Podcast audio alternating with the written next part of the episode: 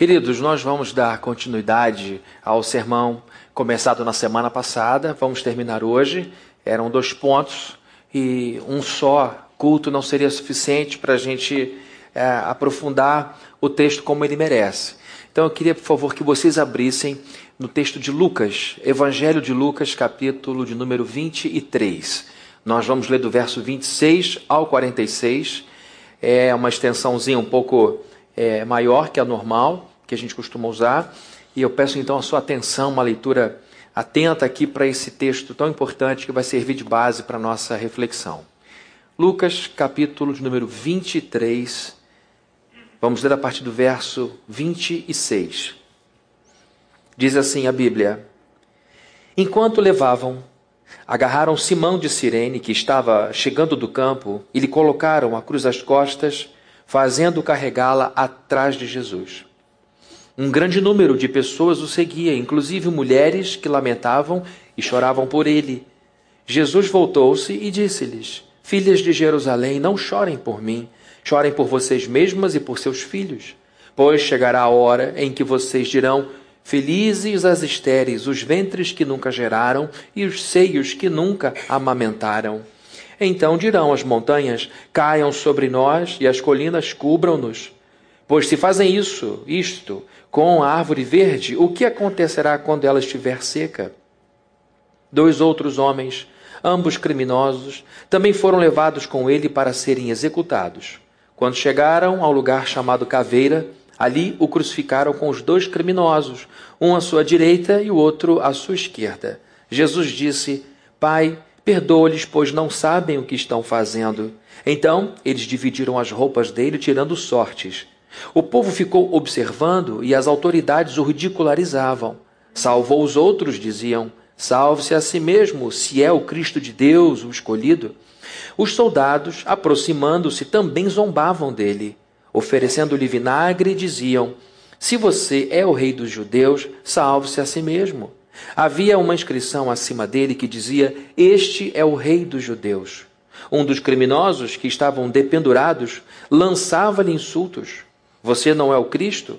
Salve-se a si mesmo e a nós. Mas o outro criminoso repreendeu, dizendo: Você não teme a Deus, nem estando sob a mesma sentença? Nós estamos sendo punidos com justiça porque estamos recebendo o que os nossos atos merecem. Mas este homem não cometeu nenhum mal. Então ele disse: Jesus, lembra-te de mim quando entrares no teu reino. Jesus lhe respondeu: eu lhe garanto, hoje você estará comigo no paraíso. Já era quase meio-dia e trevas cobriram toda a terra até às três horas da tarde. O sol deixara de brilhar. E o véu do santuário rasgou-se ao meio.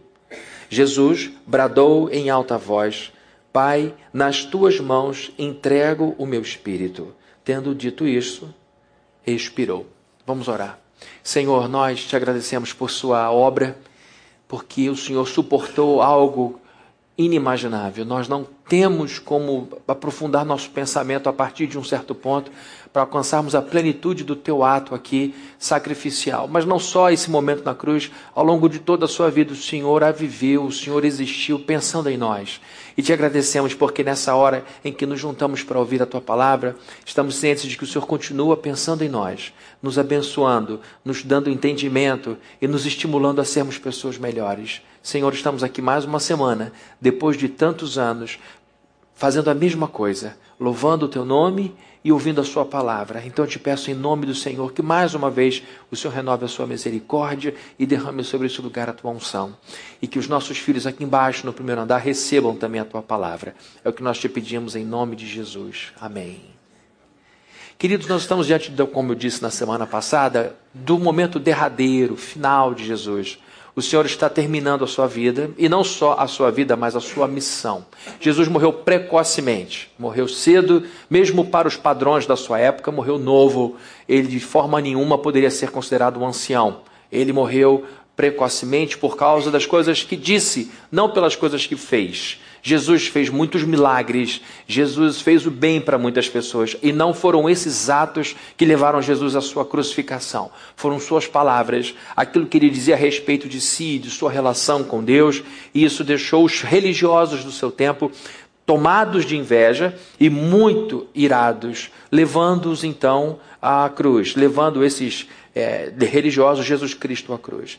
E aqui, queridos, Jesus sofreu algo inédito em sua história, ele é crucificado e na cruz acontece aquele momento é, fundamental, momento esse que foi responsável pelo nosso acesso a Deus. Deus precisava satisfazer sua demanda de justiça, precisava punir os pecados dos pecadores, todos eleitos de Deus antes da fundação do mundo, naquele único momento. E agora Jesus está sofrendo a desaprovação do Pai.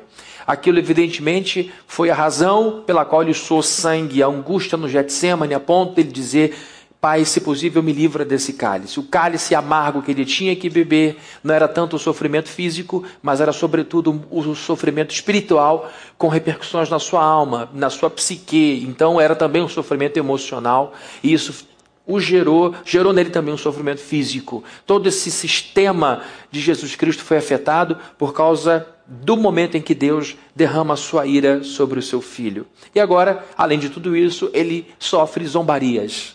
Sofreu zombaria das pessoas ao redor, no verso 35, a Bíblia diz, ficou observando as pessoas, as autoridades, o ridicularizando.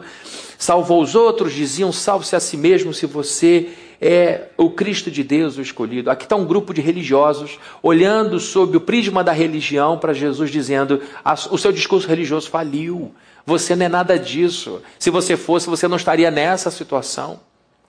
Aí depois ele sofre zombaria também dos soldados. Verso 36: Os soldados, aproximando-se, também zombavam dele, oferecendo-lhe vinagre, e diziam: Se você é o rei dos judeus, salve-se a si mesmo. Aqui não é a lente da religião, é a lente da política. Eles não estão olhando para Jesus como Messias, eles não citam Messias, eles não estavam nem aí para a religião dos judeus.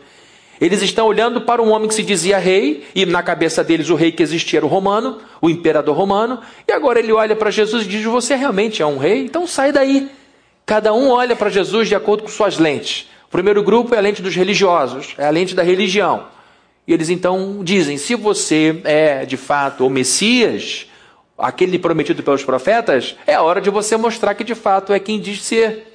E agora os soldados olham para ele, se você é rei, agora o prisma é a política, se você é o governante de tudo, é hora de você sair daí. E ele também sofre zombaria de um ladrão, de um sujeito criminoso, que quando repreendido pelo outro colega, que achou absurdo o que ele fez, zombar de Jesus na cruz, ele diz: Nós estamos aqui por causa dos nossos erros, por causa das nossas infrações, por causa dos nossos crimes, nós merecemos justiça. Então, a lente aqui é outra, é a lente jurídica, é a lente do sistema penal da época.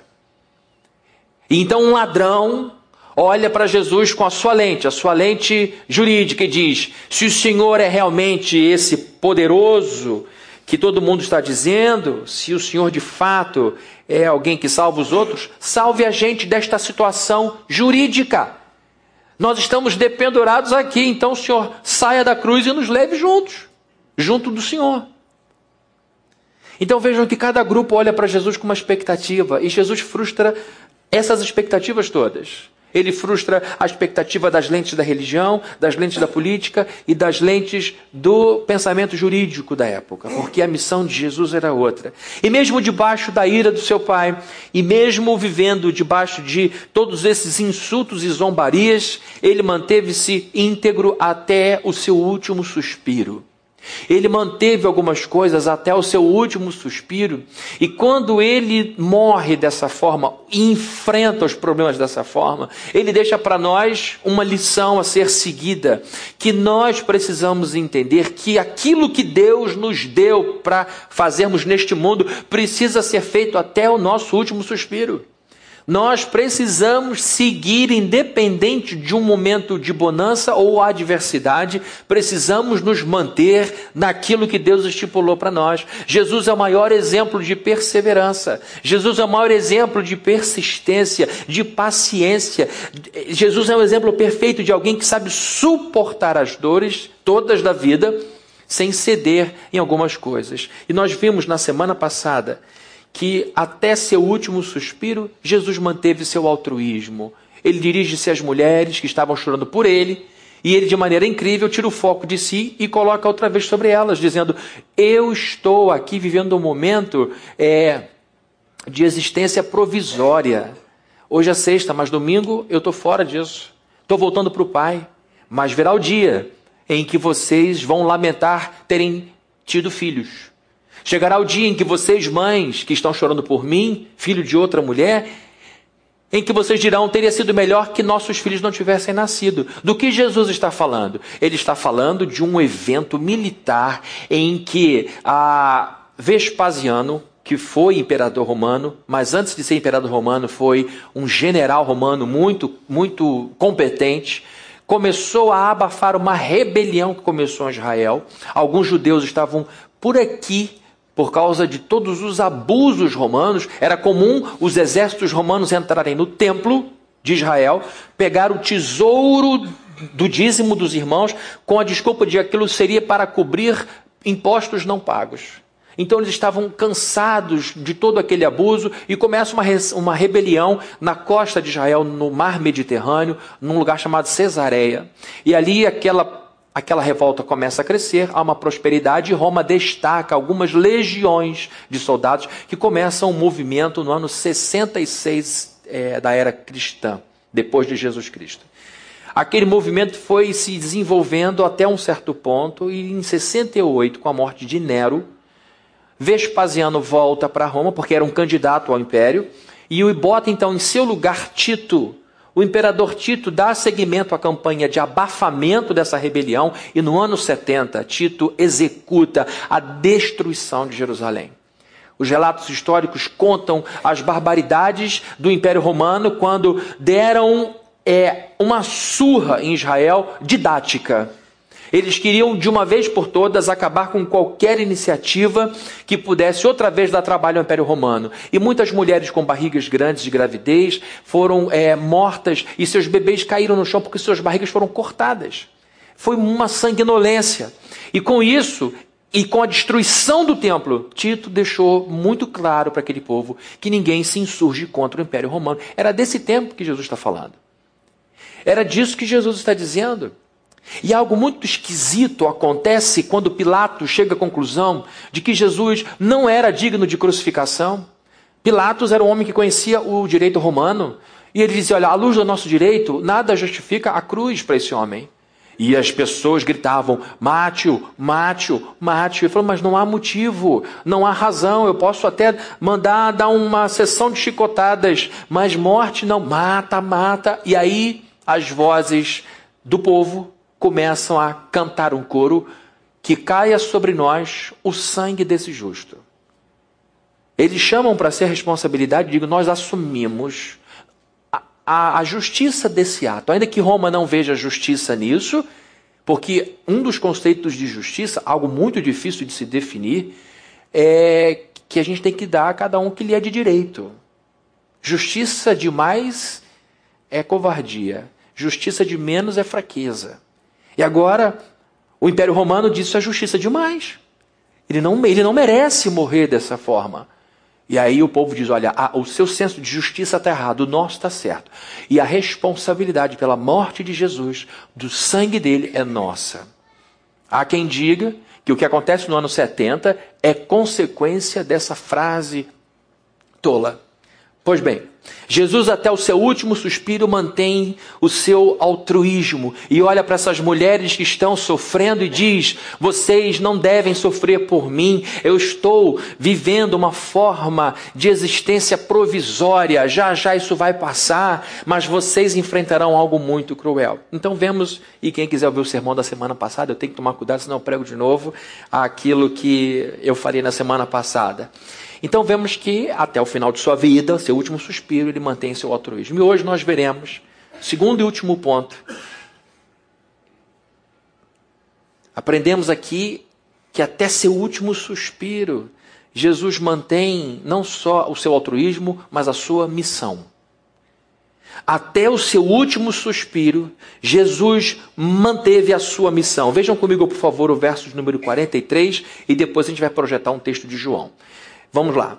O, o, o, texto de Lucas 23, 43 diz assim: Jesus lhe respondeu: Eu lhe garanto, hoje você estará comigo no paraíso. Jesus Cristo está lá preso. Há um momento em que o Senhor diz: Deus meu, Deus meu, por que me desamparaste? Ele está meditando na Escritura, ele está recitando um salmo de Davi, ele está na cruz pensando na Bíblia, se confortando com a Escritura, e de repente ele é interrompido em sua introspecção por um pedido de um companheiro de dor. E ele então pede para que o Senhor simplesmente lembrasse dele quando entrasse no seu reino. E Jesus então salva no final de sua vida, antes do seu último suspiro, mais uma alma.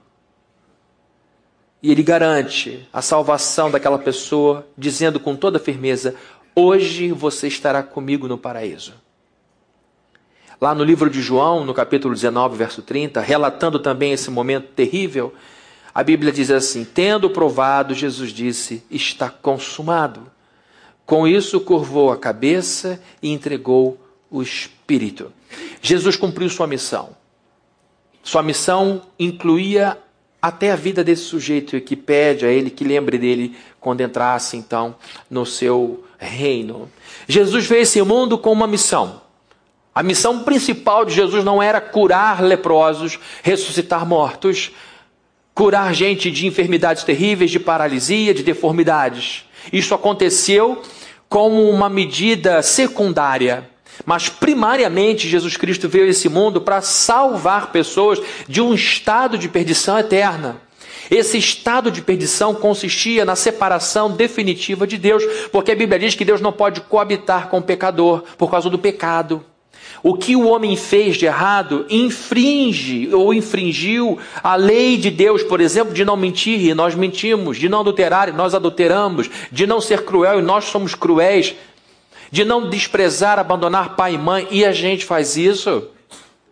Então esses atos errados põem cada um de nós diante de Deus como culpados. E a Bíblia diz que o pagamento, salário por esse erro é a morte. Então, estávamos todos até esta obra na cruz absolutamente sem esperança nenhuma. Jesus então vem a este mundo para colocar-se em nosso lugar e receber esta justiça que Deus não podia enfiar debaixo do tapete. Deus não podia fingir que não viu os pecados e chamar todos nós para perto dele, porque ele é um Deus onisciente. Ele seria acusado de injusto, porque não deu a quem merecia a punição que merecia. A quem ele daria então esta punição? Pessoa capaz de suportar aquele peso sem morrer? O seu filho, que tem a sua própria natureza, que tem a, sua, a mesma natureza. Então Jesus recebe uma ira absurda, porque tem um tamanho suficientemente forte, capaz de receber toda a ira de Deus sem sucumbir. Jesus veio então nos salvar do pai dele. Jesus não nos veio salvar do diabo em primeiro lugar. Jesus veio nos salvar da ira de seu pai. Quando um crente diz só Jesus salva, ele está dizendo que Jesus, somente ele, pela força que ele tem por, de, por ser Deus, só ele é capaz de nos salvar da ira que está preparada para todos os impenitentes, para todos que não se arrependem. E até o seu último suspiro, queridos, com todas as dores da crucificação, não vou repetir aqui o que eu já disse na semana passada sobre os horrores da cruz, ele foi até o final ele foi até o último momento aguentando todas as dores do físico, da alma, do espírito, da cabeça, das emoções, e lá no final ele ouve alguém dizendo: Senhor, se quando o Senhor entrar no seu reino, por favor, lembre-se de mim e diz: Olha, eu já te garanto que hoje estaremos juntos lá. Ele então, com isso, mostra o seu compromisso com a sua missão até o seu último suspiro. Nada desviou Jesus da sua missão. Nada desviou o Senhor de sua missão. A traição de Judas não desviou Jesus de sua missão. Por que eu estou falando isso? Porque às vezes a gente é traído pelo cônjuge, pelo um amigo, por um amigo, e aquela traição altera de tal forma o nosso interior que a gente se transforma em gente ruim. A gente chega ao mundo com vontade de amar, a gente chega ao mundo com vontade de se doar, a gente chega ao mundo com vontade de fazer o bem para o próximo, até que alguém pega os nossos sentimentos e esmaga tudo trai a gente, expõe a gente, envergonha a gente e abandona a gente com o coração cheio de amor ainda. Cheio de amor, coração batendo, eu amo, eu amo, o que, que eu faço? Eu fui. Aí você tem que lidar com aquela dor e para se proteger você começa a machucar os outros também. Você perdeu a sua missão, que é amar. A traição de Judas não desviou Jesus de sua missão. A injustiça do seu julgamento não desviou Jesus de sua missão. Muita gente que se sentiu injustiçada por pai e mãe na sua criação abusiva, violenta, perdeu a missão de fazer o bem aos próximos, ao próximo. A tortura que ele sofreu não desviou Jesus de sua missão. A dor da crucificação não desviou Jesus de sua missão. O desagrado de Deus sobre ele não desviou Jesus de sua missão. Por quê? Porque Jesus sabia que a vida deve ser vista na sua completude e não em suas partes apenas. Jesus entendia, e como a gente deve entender, que a vida é uma coisa ampla, feita de momentos, mas cada momento precisa ser entendido a partir do todo, e é muito perigoso quando a gente isola momentos da vida. É muito perigoso quando a gente descola um momento da vida do seu da sua totalidade. Aqui Jesus Cristo está atravessando um momento de existência provisória, um momento de existência dolorosa, um momento de existência vergonhosa, dificílima, mas no todo havia uma eternidade, para trás e para frente. Quando ele olha para a eternidade de trás e só Jesus tem eternidade para trás, nós só temos a eternidade do dia do nosso, da concepção para frente. Quando Jesus olha aquela sexta-feira a partir da dimensão eterna do passado e da dimensão eterna do seu futuro, a sexta-feira se reduz ao que ela é, a uma sexta-feira. E é assim que eu e você precisamos entender a vida como algo grandioso, como algo muito maior que as nossas sextas-feiras. Porque se a gente for olhar a vida só a partir da sexta-feira, só a partir do sofrimento, a gente vai viver na angústia da sexta-feira como se ela fosse eterna. Você sabe que percepção de tempo é muito relativa. Né? Dez minutos com um namorado recém, é, com um namoro recém-conhecido, dez minutos não são nada mas 10 minutos com o dentista dizendo: não vou dar anestesia, aguenta as pontas aí. Já viu? Não? O meu dentista não está nesse culto. Eu vou falar no culto que tiver, vou falar, usar outro exemplo. Às vezes ele diz: não vou te dar uma anestesia porque é pequenininho, afinal de contas o dente é seu, então a dor é sua, eu vou ficar aqui manobrando. Aí fica: doeu? Uhum. Doeu? Uhum. Doeu? Uhum. Aí você vai até o final. Dez minutos com uma namorada nova, com um namorado novo, é uma coisa. 10 minutos com um dentista que não quer usar anestesia, outra história. O que eu quero dizer é que se a gente olha a vida a partir daquele momento com pouca anestesia, a tendência é a gente achar que tudo na vida é aquela dor. Então, quando a gente encara a vida toda a partir de um único momento ruim, a gente sofre. Mas e quando está tudo bom? Se você encarar só o momento bom como sendo tudo na sua vida, você vai viver angustiado com medo do momento ruim chegar de novo. E isso é especial para quem sofreu muito. Pessoas que sofreram muito não conseguem fruir dos momentos bons porque fica sempre achando que a normalidade é sofrimento. Então diz o seguinte: está muito bom, daqui a pouco esse negócio vai voltar a ficar ruim de novo. E olha, quem sofre na infância é pior ainda. As pessoas que sofreram na idade de formação, crianças que sofreram nos seus seis, sete primeiros anos de vida, elas tendem a registrar a vida a partir daquele pequeno bloco de existência.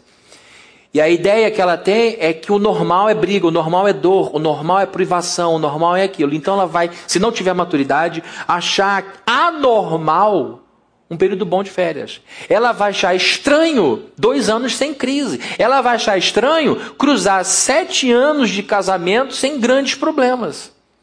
Então, queridos, nós precisamos entender a vida como um todo. Jesus está na sexta-feira. A sexta-feira foi um momento doloroso, mas ele tinha antes dele a eternidade e após ele a eternidade. E nós temos a eternidade diante de nós. A nossa vida nesse planeta é longa.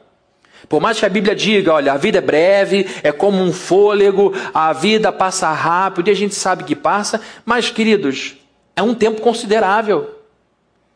Em determinados momentos da nossa existência, às vezes, em determinados momentos de dor, a gente pede até que Deus antecipe nosso tempo, porque mais cinco anos de dor, mais cinco anos de sofrimento é tempo demais para se exigir de nós.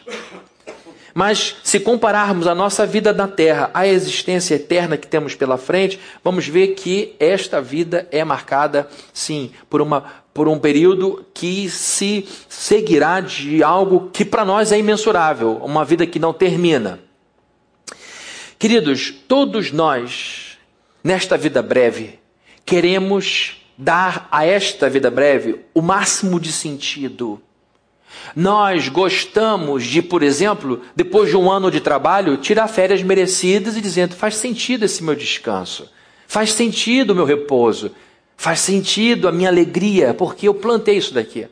Quando a gente vê um filho bem encaminhado, uma filha bem encaminhada e a gente fez por onde, a gente tem que se alegrar e dizer: faz sentido esse menino ter dado certo, essa menina ter dado certo, porque a gente lutou para isso. Mas a gente também quer, e acima de tudo de bom que a gente viveu, a gente quer que os momentos de dor também tenham sentido. Você até consegue usufruir uma alegria sem ter muita explicação. Eu não sei por que eu estou sendo aplaudido, mas está bom. Eu não sei por que eu estou aqui nesse lugar maravilhoso, mas eu vou curtir. Agora, quando a gente sofre, a gente quer resposta para os porquês. Quando a gente atravessa sofrimento e a gente não encontra razão para aquilo, a gente não consegue entender justificativa para aquilo, a nossa tribulação ganha um tempero a mais. A nossa alma fica mais atribulada. Ninguém gosta de sofrer à toa. Ninguém gosta de passar por uma crise sem ter uma razão.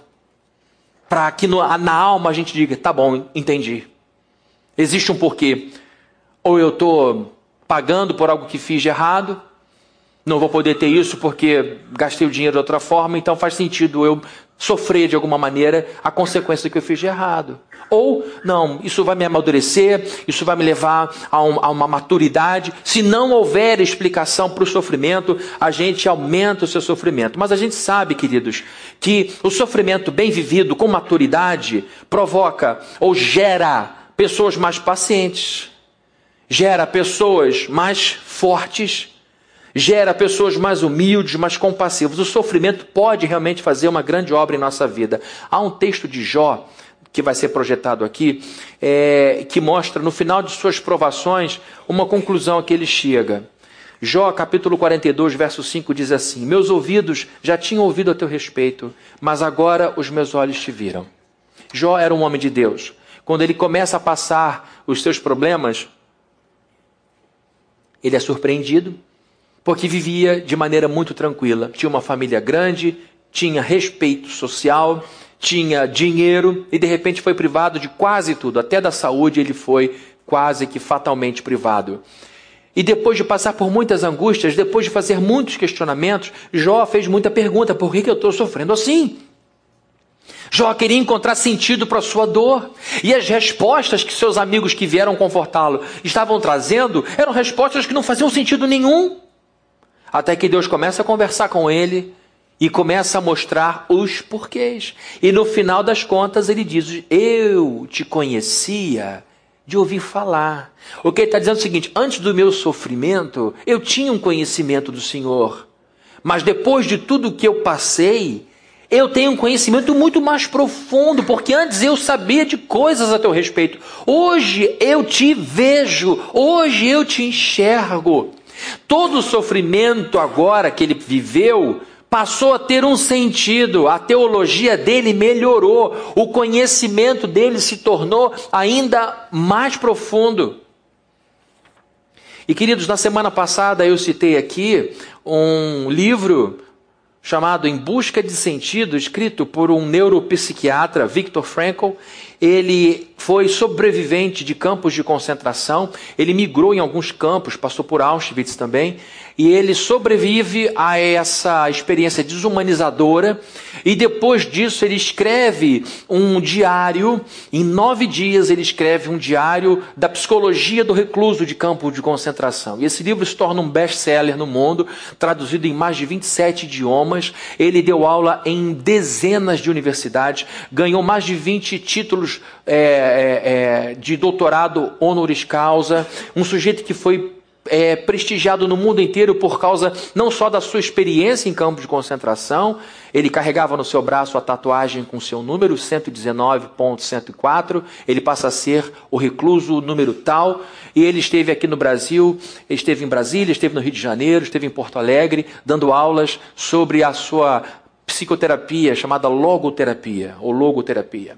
E ele começa a, a, desenvolver então uma nova forma de ajudar pessoas que passavam por grandes problemas é, na sua vida e que geravam então grandes distúrbios na alma da pessoa. Então ele escreve esse livro e ali ele relata as reações psicológicas do recluso sobretudo da sua experiência própria. E ali ele, por mais que ele tente se afastar como cientista do seu experimento, ele consegue observar alguns colegas e evidentemente que a sua caneta põe ali bastante da sua própria vivência, da sua experiência. E esse médico, professor da Universidade de Viena, deu aula em Harvard, deu aula em Stanford, foi um sujeito muito renomado é, que conseguiu, inclusive, uma sobrevida impressionante. Ele entra em 1942 no campo de concentração e sai com a libertação pelas forças aliadas em 45. Três anos depois, ele se torna doutor em filosofia. Ele deu seguimento à sua vida, ele continuou frutificando.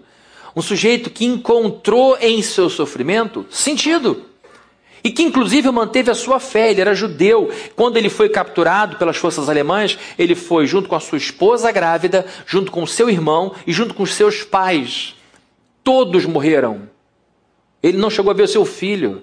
Um homem que viveu sem saber se a esposa estava viva durante todo o seu período de internação no campo de concentração. E viveu como escravo porque é o que aqueles que não morreram, morreram judeus, morreram 12 milhões, é, 6 milhões de judeus, morreram mais 2 milhões de poloneses, se eu não me engano, e mais 4 milhões de pessoas que o governo alemão dizia que eram indignas de continuarem vivas, ciganos, maçons, é, ah, homossexuais, deficientes físicos, foram todos colocados ali como indignos de continuarem vivos.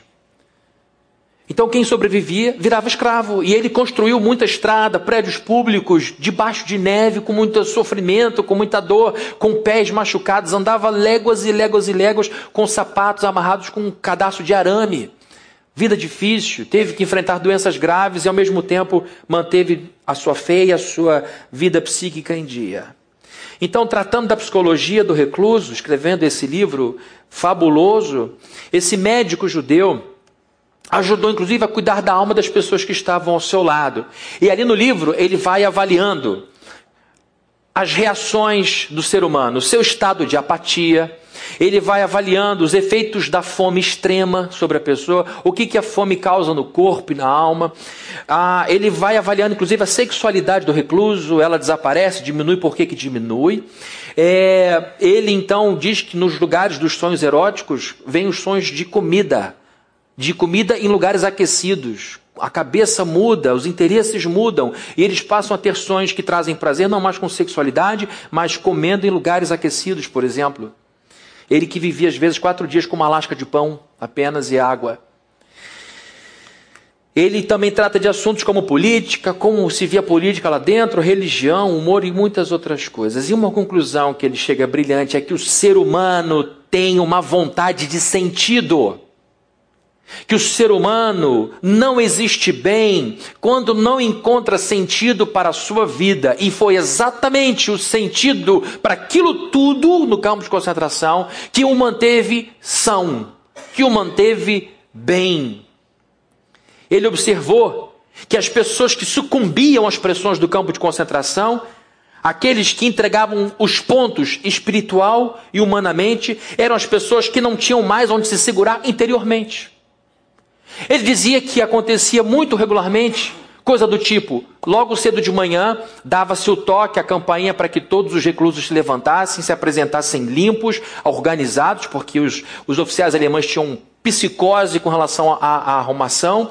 E aí alguns não levantavam. Alguns reclusos continuavam deitados sobre fezes, sobre urina e ficavam ali dois dias fumando seus últimos cigarros e em dois dias eles morriam. Eles sucumbiam às pressões do campo de concentração. Ele dizia o que que levava essas pessoas a essa sucumbência. É porque eles não tinham mais onde se segurar interiormente. Eles não viam mais sentido para continuarem vivos. E aí o organismo entrava em colapso. Parava de resistir às agressões e o sistema imunológico se abria para todo tipo de agressão e eles então acabavam morrendo.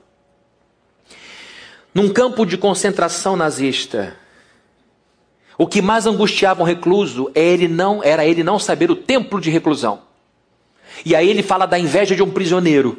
Ele dizia: um recluso tinha inveja de um prisioneiro porque o prisioneiro sabia por quanto tempo ele ficaria num campo de prisão, numa prisão. Nós não sabíamos quando sairíamos de lá, se é que sairíamos. Eles não conheciam o prazo de libertação. E aí ele chama esse lugar, esse essa vida de existência provisória.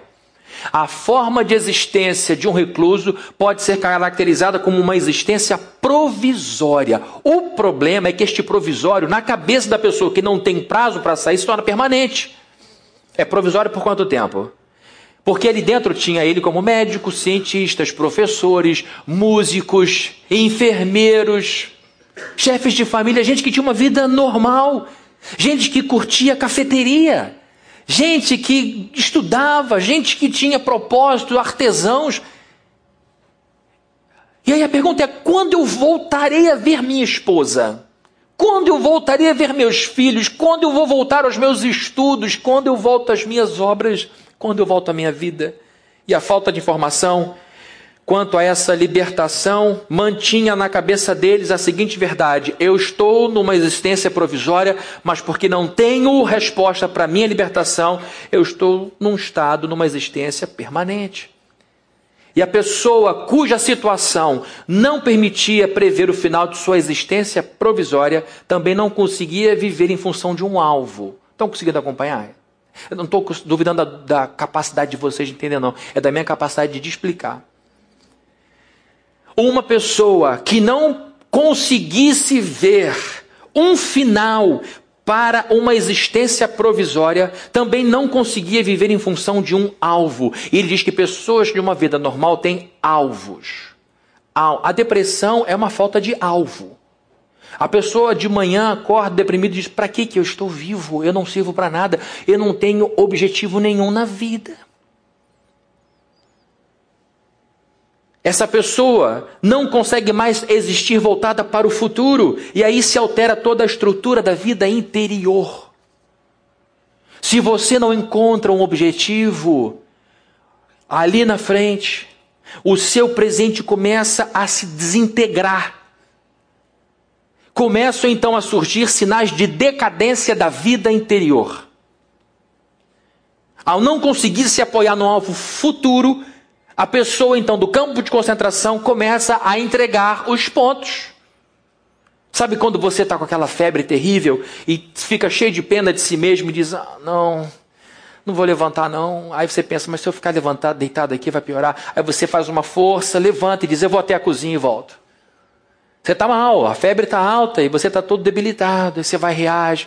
Eu não estou com a menor fome, mas eu preciso comer alguma coisa, senão essa doença vai crescer. A pessoa que entrega os pontos se auto-abandona. E esse é o perigo. O auto-abandono. Porque não há médico que salve uma pessoa auto-abandonada. Quando essa pessoa que não tem mais um ponto no futuro se lembra da vida boa passada que tinha e compara com o momento horroroso do presente, ela começa a descrer do futuro. E aí ele vai desenvolvendo o seu a sua análise médica. E olha só que coisa brilhante. A depressão, então, desta pessoa de estado de existência, né, da forma de existência provisória, que não vê dia para sua saída, começa a perder esperança no futuro e a depressão se intensifica e quase toda a esperança é apagada. A desvalorização da realidade presente, oriunda desta forma de existência provisória, acaba reduzindo a pessoa, a entre... seduzindo a pessoa a entregar-se por completo, a abandonar-se a si mesma, vista que tudo está perdido em seu futuro. Olha a evolução. Ele está analisando o sujeito que vai se entregando, que vai se deixando, e isso tem tudo a ver com o texto que a gente leu. Eu não esqueci da Bíblia, não esqueci de Jesus ali na crucificação. Ele diz então que as pessoas que entregavam os pontos eram aquelas que, ao olharem para a sua existência provisória, não viam um fim daquele sofrimento e nem tampouco um objetivo para aquilo tudo, e então elas começavam a se auto-abandonar, começavam a se largar e não davam mais uma resposta, não colaboravam com seu sistema imunológico, não comiam um restinho de coisa e, ao invés de comer um pão, fumavam um cigarro porque era o último prazer que ele podia ter na vida. Mas ele observa também um outro grupo que não se entrega. Um grupo que não se joga nas mãos da depressão. Ele fazia parte desse grupo. Eram aquelas pessoas, aqueles reclusos que, mesmo sob as circunstâncias difíceis de um campo de concentração, conseguiram galgar uma posição de humanidade superior. Posição esta galgada somente em virtude do campo de concentração. Viktor Frankl já era um bom médico. Ele já cuidava de uma ala de suicidas na sua, na sua é, universidade. Com, se não me engano, mais de 2 mil internados ali, porque na época dele o vazio existencial era muito forte. Ele então, na Europa, dessa época, tinha que cuidar muito desse quadro psíquico. E agora, Viktor Frankl se torna um médico ainda melhor, porque ele foi objeto de suas observações. O que ele fala da resiliência, da resistência, de não entregar os pontos, de olhar as coisas de uma outra forma, ele não diz friamente olhando de fora, ele diz como quem esteve na fornalha. Uma coisa é o Fabrini pregar sobre os três jovens na fornalha, outra coisa é, é um deles, Sadraque, vir aqui falar como foi a fornalha. Uma coisa é eu dizer você tem que ter fé em Deus, porque ele vai para a fornalha com a gente, o povo diz glória a Deus. Outra coisa é Sadraque aparecer aqui, o que seria muito estranho, ele apareceu hoje aqui no culto. Dizendo, olha, a fornalha é assim, a gente sentiu isso, deu medo aqui e ali. É outra história. Aqui está esse sujeito falando da, do alto do seu sofrimento, dizendo que o campo de concentração, por pior que tenha sido, fez dele uma pessoa melhor. Fez dele uma pessoa grandiosa, mas ele não fala de si dessa forma. Eu é que estou falando. Ele é muito humilde escrevendo as coisas que escreveu. Para pessoas que vivem essa difícil existência provisória, que viveram essa difícil existência provisória, era fundamental que elas encontrassem um pedaço de futuro. Elas tinham que encontrar um pedaço de futuro, como um, como um afogado encontra um pedaço de madeira que boia e se agarra a ele. E qual era o pedaço de futuro? Ele tinha vários pedaços ao longo do dia. Coisa do tipo: será que hoje eu vou ter a sorte no almoço de encontrar uma batata? Será que hoje à noite eu vou conseguir um arame novo para amarrar o meu sapato? Ele falou: eu tinha que me ocupar dessas coisas o dia inteiro para eu encontrar esperança, um alvo, um pedaço de futuro. Mas o que realmente ajudava ele era imaginar-se num auditório aquecido, dando testemunho de seu sofrimento no campo de concentração, enquanto pessoas ouviam os seus relatos com interesse. Vejam só, era assim que ele pensava. E aconteceu. No mundo inteiro. Imaginar-se relatando a outros a maneira como ele enfrentou a crise era um pequeno pedaço de futuro para esse médico. E quando ele faz isso, ele se coloca acima do tempo presente, acima dos sofrimentos presentes. Ele estava lá com frio, com fome, com dor, com os pés cheios de pus, se sentindo humilhado, sem saber se a esposa está viva, se o filho tinha nascido, se o pai estava bem, se a mãe estava bem. Ali naquela loucura, ele parava para pensar na possibilidade de um dia ele entrar num lugar como esse, aquecido, arrumado, em que ele contava as experiências todas de sua vida como recluso. Então ele se coloca nesse momento acima dos seus sofrimentos, ele consegue se enxergar no futuro, dando o testemunho de sua jornada, e quando ele se contempla no futuro, ele dribla as angústias do seu momento presente. Entenderam a lógica? Era o que ele podia fazer. E sempre há alguma coisa a ser feita, gente. Sempre há uma saída. Sempre há alguma coisa para olhar que traz esperança. Quando ele faz esse exercício, ele começa a perceber que pode haver um sentido para o seu sofrimento. Ele começa a perceber que ele pode ajudar pessoas no futuro a enfrentarem suas depressões, a enfrentarem suas agruras, a enfrentarem seus campos de concentração. E aquilo vai enchendo ele de orgulho e num discurso incrível para mais de 100 companheiros de galpão que estavam deprimidos, porque além de todo o sofrimento tinha faltado luz, era uma escuridão horrorosa. Alguém diz: Doutor, só pode dar algumas palavras? E ele então começa a falar sobre a possibilidade da gente, se for o caso, ir para a câmara de gás com dignidade, sabendo que aquele sofrimento era um papel de nossa vida. E que se a gente entendesse que aquele era um papel a ser vivido, a gente morreria com dignidade. Se sobrevivesse, sobreviveria com dignidade, mas que se morresse, morreria com dignidade. Então vejam, queridos, a importância desse exercício. Porque quando ele se tira do sofrimento e bota a sua cabeça lá na frente, pensando em como vai ser a sua vida lá, ele se retira um pouco desse momento, se enche de esperança e percebe: tem sentido para esse sofrimento. Posso dar um testemunho aqui? Posso, não posso? Eu amo carro. Amo. E é, é, um ponto meu que precisa de oração. Né? Quando eu tenho que trocar de carro, eu começo uma, um ano antes a pesquisar, a pensar, porque senão eu faço besteira na loja. Eu fico, eu acredito em tudo que o vendedor está falando. É um bom, é um triste muito mesmo. É a área do Fabrini que não foi muito tocada pela graça de Deus. Eu resisto muito. Por quê? Eu herdei isso do meu pai. Meu pai era apaixonado por carro. Meu pai sempre teve carros muito legais. Meu pai sempre teve questão de mostrar para mim os carros. Os poucos momentos bons que nós tínhamos era dentro de carro. Eu me lembro quando ele comprou um Del Rey. Quem lembra do Del Rey? Saiu o Del Rey, eu nem sabia o que era Del Rey. Falou, vamos andar num carro novo. Eu andando no banco da frente, sem cinto, segurando o console, tudo errado. Ele falando que esse carro é isso, esse carro é aquilo, esse carro é aquilo outro. Ele sempre teve carro muito bom, muito legal. E eu me apaixonei por carro. Só que meu pai sumiu da minha vida. E, não fisicamente, mas ele sumiu do meu radar. Ele não era pai. E ele tinha essas coisas todas, mas não compartilhava comigo o prazer de desfrutar delas. E eu então fui ficando cada vez mais com água na boca. Sabe o que eu fazia, queridos, quando eu tinha meus 10, 11 anos? Eu dirigia ônibus. Sabe como?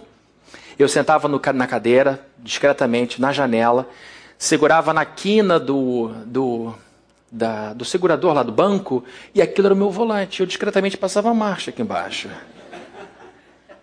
E eu, eu aprendi a dirigir assim. E ao invés de eu ficar revoltado com meu pai, que não deixava eu sentar no colo dele para dirigir, eu pensei: um dia eu vou ter meu carro. E um dia eu vou dirigir bem. Um dia eu vou curtir o meu carro, um dia eu vou lavar o meu carro. Esse pedaço de futuro me ajudou encontrar esse pedaço de futuro em que eu pensava um dia eu vou ter os carros que eu quiser ter, um dia eu vou eu, eu, vou ter, ainda que meu pai não queira me dar, ainda que ele não queira fazer, um dia eu vou ter. Dirigi muito 49, gente. Dirigi, dirigi muito 32, 47, 999. E dirigia com prazer, passava minha marcha, pisava na embreagem, acompanhava o motorista. Como foi importante para mim sonhar com o futuro. Como foi importante para mim. E por muitos anos eu perguntei, Deus, qual é o sentido do meu sofrimento? Porque eu tenho vários amigos cujos pais são médicos também. E todos eles têm uma vida maravilhosa do ponto de vista financeiro, conforto. Por que, que eu vivo assim, sendo meu pai um cirurgião super próspero? Eu não encontrava resposta para estas dores enquanto estava sofrendo. Anos depois, convertido, já no seminário, eu dei um testemunho e voltei para casa pensando: por que, que eu passei por tudo isso? Qual foi o objetivo? Aí Deus me deu uma resposta. Meu filho, a resposta está aqui. Porque dentre todos os seus amigos, filhos de médico, só você foi chamado para ser pastor. eu chorei igual uma criança, na Pereira da Silva, dirigindo o meu carro. Ele falou: você precisava saber o que é ficar sem dinheiro, o que é passar fome, você precisava saber o que é comer apenas porque a quitanda te vende fiado. Você precisa entender o que é depressão, o que é tristeza, o que é um filho ter que largar os amigos para confortar a mãe. Porque você vai cuidar das minhas ovelhas. Você vai pregar para elas. Então hoje eu olho para trás e não sinto vergonha do meu passado, pelo contrário, foi meu grande professor. Eu aprendi a dirigir no 49 e eu aprendi a sonhar no 49. Então hoje, quando eu entro numa agência de carro, eu lembro dessas coisas. Quando eu almoço, quando eu em alguns restaurantes, eu penso, meu Deus. E quando eu vejo os meus filhos, o prazer que eu tenho em ser pai, a alegria que eu tenho de ser pai, eu tenho orgulho, adoro ser pai, dá trabalho e custa caro, mas é maravilhoso. Eu vejo, meu Deus, como o meu passado foi importante. Quando a gente sofre, a gente tem a possibilidade de fazer duas perguntas, uma boa e uma ruim, uma certa e uma errada. Quando a gente sofre, a gente pode fazer a pergunta errada: o que mais que eu posso esperar da vida? Essa é a pergunta errada. O que mais eu posso esperar da vida? A vida só me deu coisa ruim. Essa pergunta não ajuda. Porque ela, ela, a resposta vai surgir de onde? Eu tinha um passado bom, fiz coisa boa, Estou recebendo isso de ruim. O que, que eu posso, futuro, esperar da vida? A resposta vem ensopada de desânimo. Ensopada de desânimo. Então, quando sofre, a gente pode fazer essa pergunta, mas pode fazer a pergunta correta. Ao invés de perguntar o que posso esperar da vida, a gente tem que perguntar, e isto aqui é o Dr. Frankel que fala. Ao invés de perguntar o que eu posso esperar da vida, eu tenho que perguntar o que a vida pode esperar de mim o que a vida espera de mim. É assim que a gente arranca a nossa alma das garras da depressão. É assim que a gente desafoga o nosso espírito. Parando de perguntar a si mesmo o que esta vida pode me dar, passivamente, ou perguntando o que esta vida espera de mim, o que eu tenho para dar no futuro para esta vida? Essa pergunta nos livra do abandono interior. O que a vida pode esperar de mim? Vocês lembram de alguém que uma vez disse lá em João 14,6: Eu sou o caminho, a verdade e o que? A vida. A vida. Jesus disse: Eu sou a vida não uma vida, uma possibilidade de vida. Eu sou a vida. Então eu quero te perguntar: não seria hora de você deixar a vida te perguntar, meu filho, como eu posso contar com você para lidar com a questão do seu filho? Deixe a vida da vida te perguntar, minha filha, como eu posso contar com você para resolver o conflito lá no seu trabalho? Deixa a vida da vida perguntar a você, meu filho, como eu posso contar com você para ajudar sua esposa nesse momento desafiador para ela? Ela precisa de apoio. Deixa Jesus, que é a vida, te perguntar, meu filho, como eu posso contar com você para mudar a política nesse país? Como eu posso contar com você para aquecer pobres nesse inverno? Como, como eu posso, meu filho? Deixa a vida te perguntar. Como eu posso contar com você para matar a fome de quem está com frio e fome aqui em Niterói? Como eu posso, meu filho? É a vida te perguntando. Contar com você para aconselhar aquele jovem completamente desorientado está completamente desorientado e você tem uma palavra para dar para ele, como eu posso contar com você? Deixa a vida te perguntar como eu posso contar com você para fazer essa obra de expansão da igreja crescer, acontecer.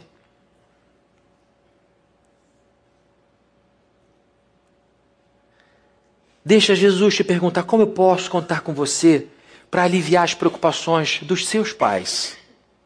Como é que eu posso contar com você, fulana, para diminuir o fardo do seu pai e da sua mãe? Essas perguntas nos ajudam a encontrar sentido para a vida. Victor Frankl, eu tenho que acabar aqui porque o tempo está acabando lá. Victor Frankl bateu muito na psicologia do seu tempo, que dava excessivo valor ao self, ao eu, à autoestima. E ele diz o seguinte: um ser humano não se realiza mergulhando em si, mas no outro, lá de fora. E por isso, queridos, ele teve grandes problemas com os seguidores de Freud e Adler. Ele começa então a dizer o seguinte: o que nós precisamos é de autotranscendência. Eu transcendo a mim, eu ultrapasso os meus limites e ajudo o próximo. É assim que eu encontro as minhas missões. Porque você tem muitas missões nessa vida. Missão como pai, como mãe, como filho, como amigo, como primo, como cidadão, como chefe, como empregado. Você tem muitas missões. E a gente vê Jesus sofrendo do nascimento à sua morte. Do berço à sepultura ele sofreu. Coberto de sangue, rejeição, humilhação, dor na cruz, ele se manteve fiel à sua missão até o, teu, até o seu último suspiro. Na cruz ele orou por torturador, na cruz ele não amaldiçoou ninguém, salvou ladrão, cuidou do futuro de sua mãe. Por que tanta serenidade até o último suspiro. Como Jesus manteve tanta paz interior até o seu último suspiro. Como Jesus manteve tanto amor no coração até seu último suspiro. Pai, perdoa-lhes porque eles não sabem o que fazem. Hoje você vai estar comigo no paraíso. Não chorem por mim, chorem por seus filhos. Como uma pessoa consegue manter isso até o último suspiro? Como ele conseguiu manter sua relação com Deus intacta? Pai, nas tuas mãos eu entrego o quê? A mim mesmo. E a mão de quem que colocou Jesus lá? Do diabo? Não, foi a mão, a mão do Pai. Ele só bebeu esse cálice que o Pai ofereceu porque foi o Pai que ofereceu. Tanta graça até o seu último suspiro. Sabe por quê? Ele se manteve tão grandioso e glorioso até o seu último suspiro? Porque, dentre muitas coisas, ele sabia que todo o seu sofrimento tinha um grande sentido. Qual era o sentido? Igreja plena, centro evangelístico, igreja betânia, igreja congregacional, igreja batista, presbiteriana. Isso era o sentido da sua dor. Você era o sentido olhando para trás, você vai dizendo: o sentido disso era a minha vida. Era a minha vida. Olhem para mim, vocês que estão sofrendo muito. Você está vivendo uma existência provisória. Isso vai passar. Amém? Vai passar. A tua vida não é só esse momento, a tua vida é um monte de coisa. E olha, se você for agora honesto, honesto, você vai dizer: já tive muito momento bom nessa vida. Já tive muita bênção nessa vida. Não é só coisa ruim, não. E é uma sexta-feira. Pode ser que eu ainda tenha um sábado, mas o domingo vai chegar. E você é uma pessoa diferente. Todo o teu sofrimento tem um porquê. O meu era aprender a dirigir. Todo sofrimento na vida de um crente coopera para o seu bem. Deus não vai deixar escorrer uma lágrima do teu olho sem que haja um sentido profundo nela. Você precisa acreditar que o seu sofrimento está te aperfeiçoando. E vai ser benéfico para muita gente, para além de você. E que em nome de Jesus, até teu último suspiro, você seja como Jesus Cristo. Que você mantenha o seu altruísmo, autotranscendência, pense nos outros e mantenha o foco na sua missão. Glorificar a Deus acima de todas as coisas. Amém? Vamos orar?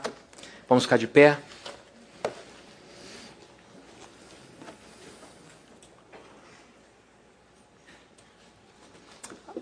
Deus, o que seria de nós sem o teu Espírito?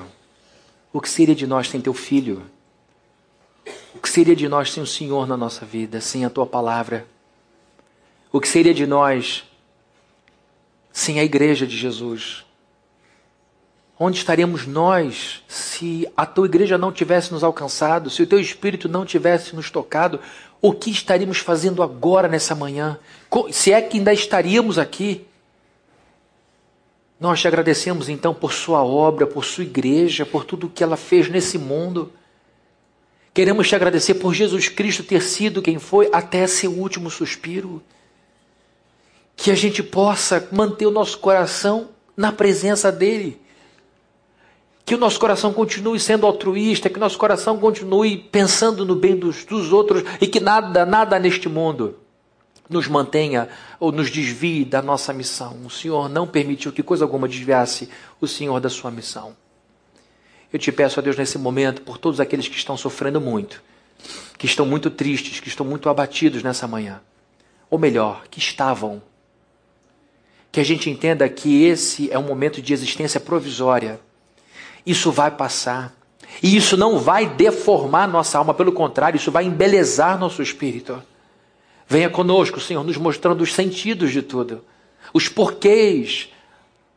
Que em nome do Senhor Jesus nós saiamos daqui fortalecidos, esperançosos, crendo que o Senhor vai nos ajudar a carregar a cruz quando tivermos que carregá-la.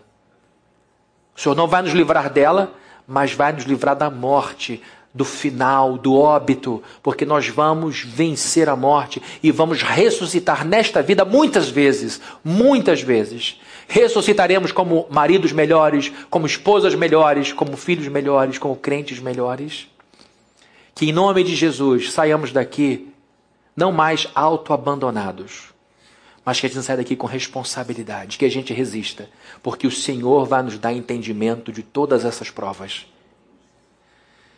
E que a graça de nosso Senhor Jesus Cristo, o amor de Deus, o nosso Pai, e a comunhão e consolação do Espírito Santo estejam com todos aqui presentes, desde hoje e para todos sempre. Amém. Dê um grande abraço a quem estiver do seu lado, um aperto de mão. Mão com Jesus, tenham todos uma ótima semana.